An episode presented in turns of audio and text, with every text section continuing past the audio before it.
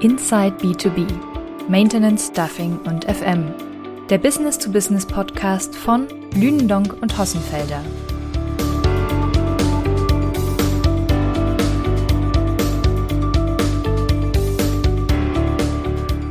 Das Facility Management hat in den vergangenen Jahren flexibel auf verändernde Kundenbedürfe äh, reagiert. In den letzten Jahren sind Themen wie Bewirtschaftung von Elektromobilität, Dokumentenmanagement, Hygieneanforderungen und viele weitere besondere Themen äh, dazugekommen.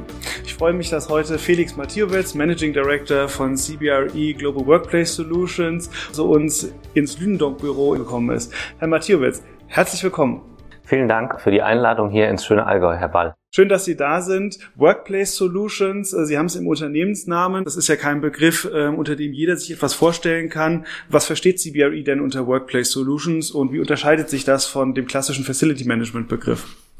Ja, was wir unter Workplace Solutions verstehen, sind äh, sozusagen alle Services, die mit dem Gebäudemanagement und dem Betrieb von Immobilien zu tun haben. Ähm, darunter fällt zum einen das klassische Facility Management, sprich das technische und infrastrukturelle Facility Management. Es fallen aber auch äh, Projektmanagement-Leistungen im Bereich Bau, sowohl im Neubau als auch im Umbau darunter und auch Real Estate Services, wo wir quasi Flächenmanagement oder auch Energieoptimierung und andere Themen drunter sehen. Das heißt, Workplace Solutions ist weiter gefasst als das klassische Facility Management. Habe ich Sie da richtig verstanden? Ja, auf jeden Fall. Das kann man wohl so sagen, ja. Ja. Und was gehört denn da noch so dazu? Sie haben jetzt schon ein paar Sachen angesprochen und ähm, vielleicht, wenn wir über die Themen sprechen, die bei Ihnen dazugekommen sind, wie hat CBRE denn in den letzten Jahren darauf reagiert? Denn Sie haben sich ja auch durchaus weiterentwickelt, wie man das äh, wahrnehmen kann am Markt.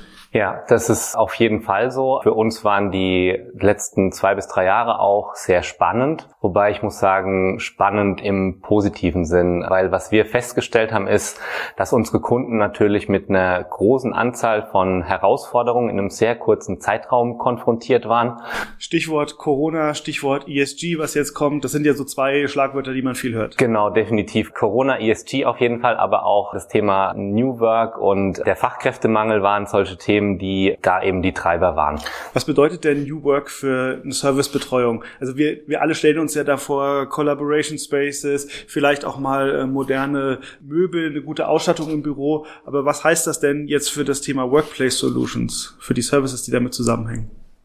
Naja gut, äh, unter New Work fallen sicherlich viele, viele andere Sachen. Man könnte jetzt einfach mal überlegen, was hat es in der Historie bedeutet, einen Arbeitsplatz darzustellen. Es war eigentlich einfach ein, ja, ein, ein Dach über dem Kopf einer Produktion oder einem und eines Unternehmens zu haben, das äh, Dienstleistungen bereitstellt. Wobei das heutzutage zwar immer noch ein Teil davon ist, aber der größere Teil ist eigentlich, dass wir auf die neuen Anforderungen reagieren. Wie bringen wir Mitarbeiter überhaupt in Unternehmen? Wie, wie wie, wie, binden wir sie an Unternehmen und das ganz speziell unter dem Aspekt, dass natürlich viele unter den letzten beiden Jahren mit Covid sich im Homeoffice eingenistet haben und jetzt aber wieder zurück eine Bindung zum Unternehmen bekommen und ähm, auch das Unternehmen vorantreiben. Ja, und ich glaube, das ist kein einfaches Thema, denn da ist die Marktdebatte ja sehr intensiv. Gehen wir zurück? Wie geht es mit äh, Führungsstrukturen? Was muss ich denn bieten, damit die Mitarbeitenden ein Incentive haben, ins Büro zu kommen? Und ich glaube, ähm, das können Sie vielleicht bestätigen, aber vielleicht auch gerne widersprechen,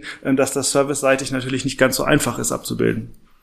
Es ist sehr komplex. Es führt auch dahin, dass natürlich die einzelnen Aspekte, die früher getrennt voneinander betrachtet wurden, mittlerweile miteinander verknüpft werden müssen. Ähm, einfach vielleicht mal ein Beispiel aufgemacht, was unsere Kunden im Moment für Anfragen an uns platzieren. Gerne, da das ist ein ganz, ganz wichtiges Thema, weil wir sprechen am Ende des Tages immer nicht nur, was äh, bietet der Markt, sondern welche Themen bringen die Kunden rein. Ja, da hatten wir früher natürlich das im sehr klassischen Sinn. Wir haben Leistungsverzeichnisse, sehr kleinteilig, verrichtungsorientiert orientiert auf den Tisch bekommen. Wenn ich mir überlege, ähm, wie die Kunden die letzten paar Monate an uns rankommen, dann kommen Fragen an uns wie, ja, ähm, äh, helft uns bis 2030 CO2-neutral äh, zu sein, unterstützt uns 2025 der beste Arbeitgeber zu sein. Oft dann natürlich auch die beiden Sachen miteinander verknüpft und am liebsten noch global für alle Standorte. Und das ist natürlich schon einfach eine riesengroße Veränderung. Äh, sprich, ähm, es ist weniger an der Tagesordnung, dass wir,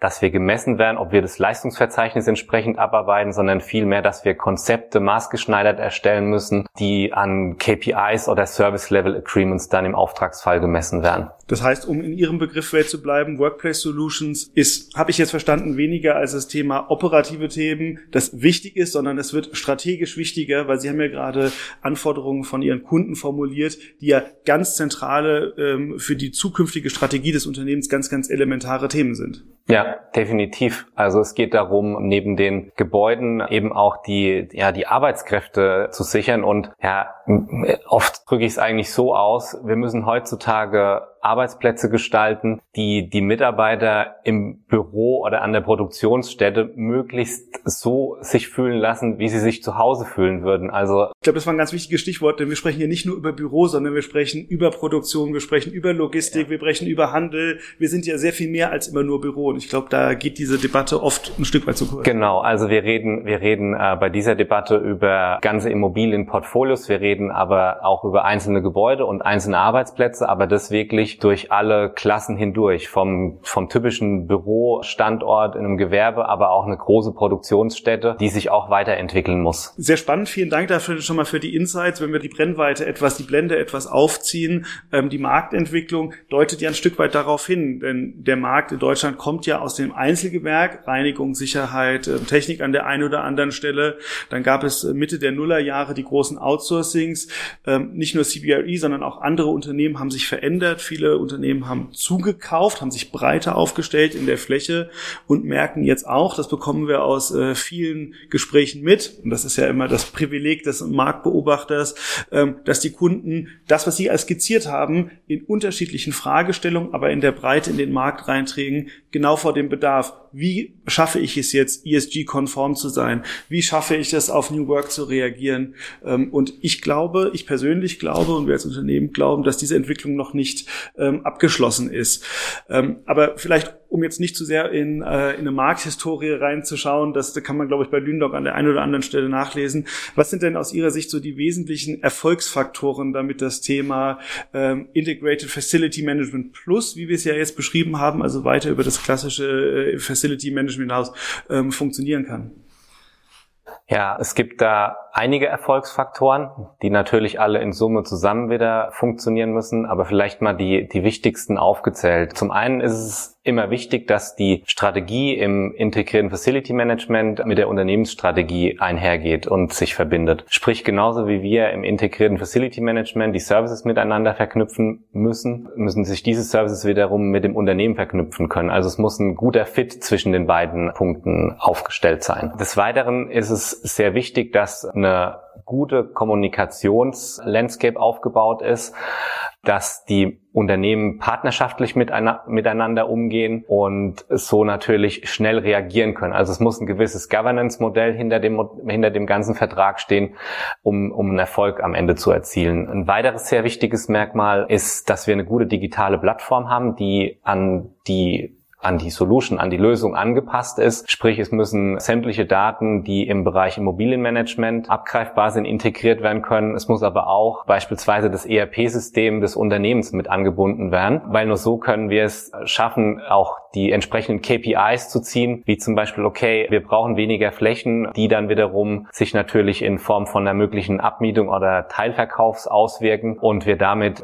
Kosten einsparen können und das Unternehmen weiter voranbringen können. Und vielleicht noch als letzter, für mich immer sehr wichtiger Punkt, es muss eine sehr, sehr gute Kommunikation von Beginn an sein, eine sehr offene, eine sehr transparente Kommunikation.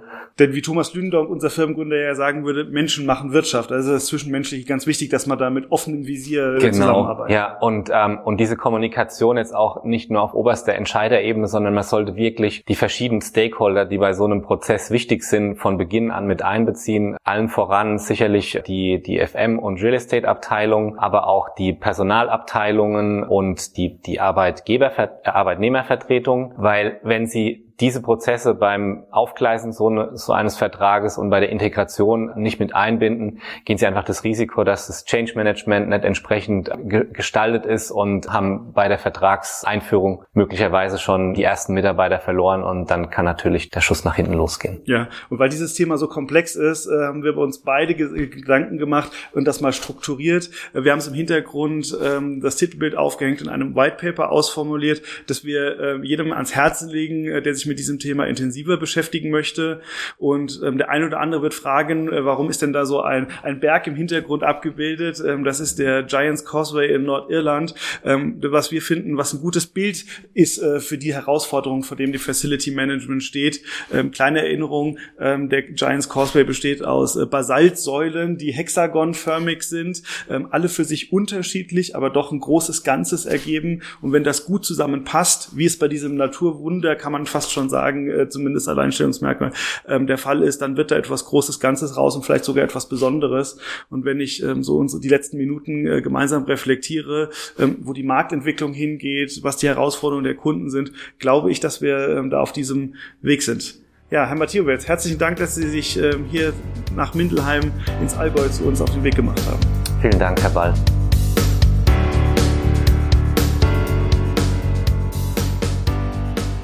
Das waren hoffentlich spannende Einsichten in die Marktentwicklung im Facility Management und in die New Work Welt. Aber nicht nur die allgemeinen und groben Linien der Marktentwicklung interessieren uns auf diesem Kanal, sondern auch die Presseschau. Was ist im deutschen Markt für Facility Management im letzten Monat geschehen? In den kommenden Minuten spreche ich dazu mit Dieter Jeckel, Senior Consultant bei uns im Haus. Hallo Dieter, schön, dass du dir die Zeit nimmst, wieder für die Presseschau. Einmal mehr guten Tag und äh, hallo nach da draußen. Hallo. Dann steige ich doch äh, gleich mit der ersten Meldung ein. Aus, ähm, aus der Marktbeobachtung, die wir jeden Monat erstellen, fällt, fallen zwei, drei Meldungen besonders hervor. Die SPI hat mal wieder zugeschlagen und die PTC Telekom erworben. Ein Unternehmen mit Sitz in Wörthsee bei München, das sich auf technische Dienstleistungen im Bereich der Informations- und Kommunikationstechnik spezialisiert hat und, so nennen wir es der Pressemitteilung, 2021 ein Jahresumsatz von 12 Millionen Euro mit 70 Mitarbeitern, vor allem im Deutschland. Das ist auch für ein Unternehmen, das ähm, über 1,8 Milliarden Euro mit Services in Deutschland macht, ähm, keine kleine Nummer und zeigt, dass der Weg ähm, des Wachstums sowohl organisch als auch anorganisch weiter fortgesetzt wird und dass SPI konsequent die Kompetenzen im Bereich Informations- und Kommunikationstechnik ausbaut und so auch die technische Kompetenz in den Facility Services weiter steigt.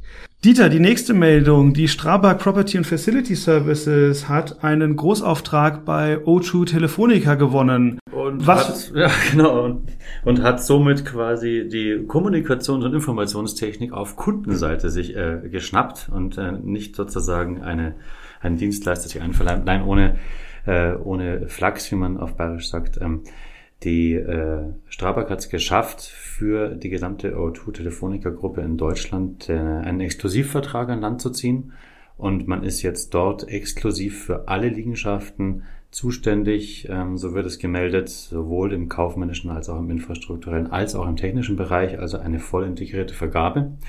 Was fällt denn darunter? Sind das nur die Shops oder welche Assetklassen sind das noch? Na, man hat anscheinend äh, gut gearbeitet in den letzten Jahren. Ähm, seit 2015 hat man dort sich konsequent bei äh, Telefonica als Dienstleister bewährt, hat angefangen mit den rein technischen Standorten für die Infrastruktur des äh, Festnetz- und Mobilfunknetzes.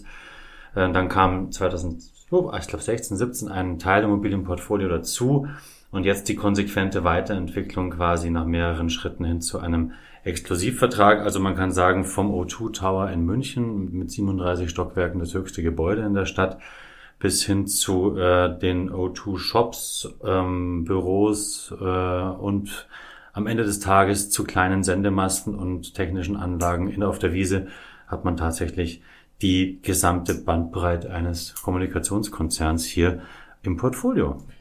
Ich glaube, das ist auch deshalb spannend, weil, so wie ich es in der Pressemitteilung gelesen habe, haben wir auch Rechenzentren mit dabei. Ist ja eine ganz besondere Assetklasse, die sich von klassischen Handelsimmobilien wie Shops ja unterscheidet, weil Ausfall absolut nicht möglich, nicht erwünscht, hoch anspruchsvoll ähm, in der Technik. Ganz, ganz spannend. Und ich glaube auch, was man bei solchen Portfolios immer berücksichtigen muss, ist, dass es was ganz hochkomplexes und heterogenes. Also man, man hat eben nicht ähm, damit ausgedient, dass man jetzt lauter Rechenzentrumsexperten rumlaufen hat, sondern man äh, hat eine ganz breite ähm, Streuung auch an Ansprechpartnern mit dem Kunden, von dem Shop-Angestellten bis zum, flapsig gesagt, Nerd im Rechenzentrum und dem Techniker draußen am Mast. Ähm, und ich glaube, das zeigt einmal mehr, dass integrierte Vergabe ähm, der Weg ist, wenn man zusammen mit dem Kunden tatsächlich eine Möglichkeit findet, auf Vertrauensbasis und partnerschaftlich zu wachsen. Das sieht man hier eigentlich wie aus einem, aus einem Lehrbuch mehr oder weniger. Ja, und zeigt ein bisschen das, was wir ähm, vorhin mit Felix Mathiowetz von CBRE äh, besprochen haben, dass sich die Welt verändert, dass die, äh, dass das Betreiben von Gewerbeimmobilien komplexer wird ähm, und integrierter Services, so wie es hier jetzt gelebt wurde, tatsächlich ähm, eine ja auch immer stärker verbreitete äh, Vertragsform ist. Ähm, ja, die dritte Meldung für heute, die, die wir noch spannend finden, ähm, Blick nach Österreich. Ähm, da gibt's eine große Übernahme zu vermelden. Das ist gerade vor zwei Stunden, als wir das hier, ähm, als wir diesen Podcast aufgenommen haben, über die Ticker gelaufen. Dieter, wer hat wen gekauft und ähm, was ist das Besondere daran? In Österreich tut sich eine Menge, wie es aussieht. Wir hatten ja vor drei Wochen, fünf Wochen gefühlt, ich glaube, was waren zwei Monate, schon die Übernahme der SGS durch die Apleona. Jetzt der nächste Power. SGS Siemens Gebäude. Genau, Siemens Gebäude Service ähm, durch die Apleona. Damals ja ein Zusammenschluss, der, äh, wo der kleinere den größeren gekauft hat ähm, und die, der Verbund von beiden über 100 Millionen kommt. Jetzt ist es ein altbekannter aus, äh, äh, aus dem Bereich größtenteils der technischen Gebäudeanlagen, die Caverion. Sie kauft in Österreich die Porreal und deren Reinigungs- oder sagen wir mal Infrastrukturtochter äh, Alea. Interessant ist es deswegen, weil ähm, die Caverion sich an der Stelle ganz gezielt anscheinend in den echten Facility Service Markt strategisch einkauft und stärkt. Ähm, Caverion ist ja in Österreich ungefähr mit neun Prozent des Gesamtumsatzes des Konzerns vertreten. Der liegt bei 2,1 Milliarden, also sind wir irgendwo bei 200 Millionen Euro Umsatz in Österreich, wobei davon ausgegangen werden kann, dass ein großer Teil davon ähm, im TGA-Bereich, also im technischen Gebäudeanlagenbereich, Ausrüstungsbereich ähm, erwirtschaftet wird. Und somit ist man jetzt sehr viel stärker perspektivisch im Servicegeschäft unterwegs.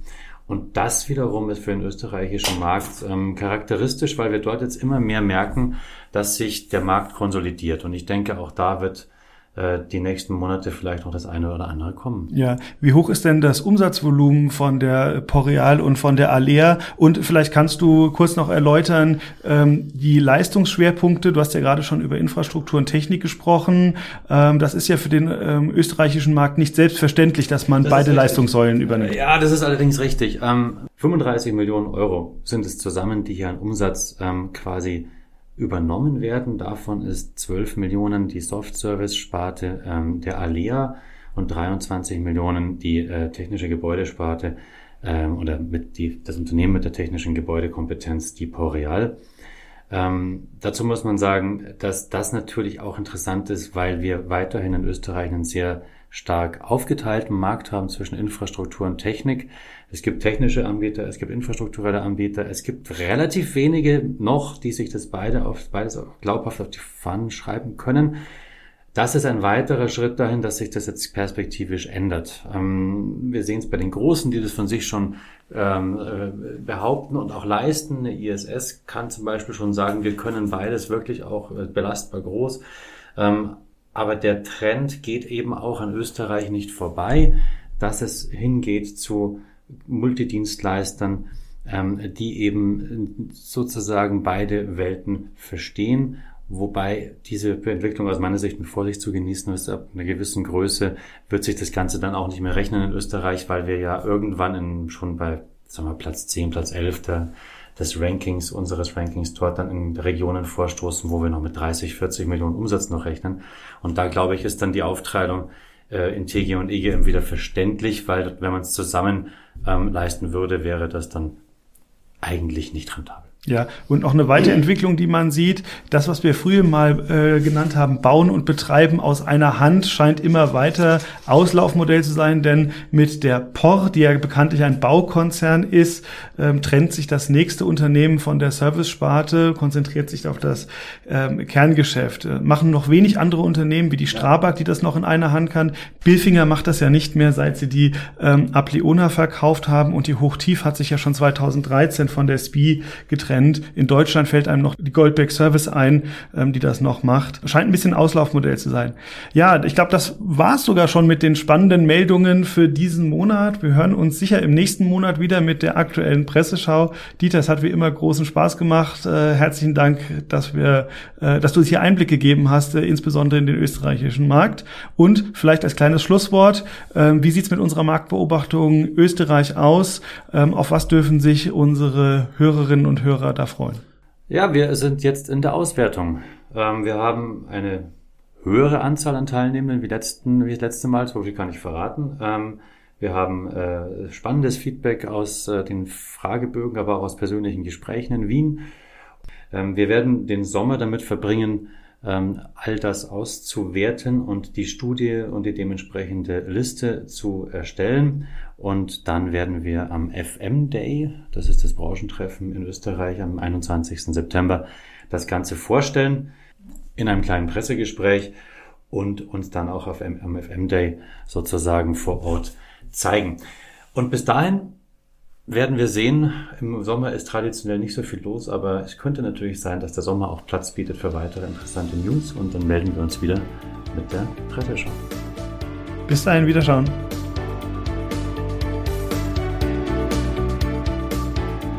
Sie möchten keine Folge von Inside B2B, Maintenance, Staffing und FM verpassen? Dann abonnieren Sie unseren Podcast auf den gängigen Plattformen wie Spotify, Apple Podcasts, Deezer, Amazon oder Google. Wir freuen uns, wenn Sie diesen Kanal weiterempfehlen.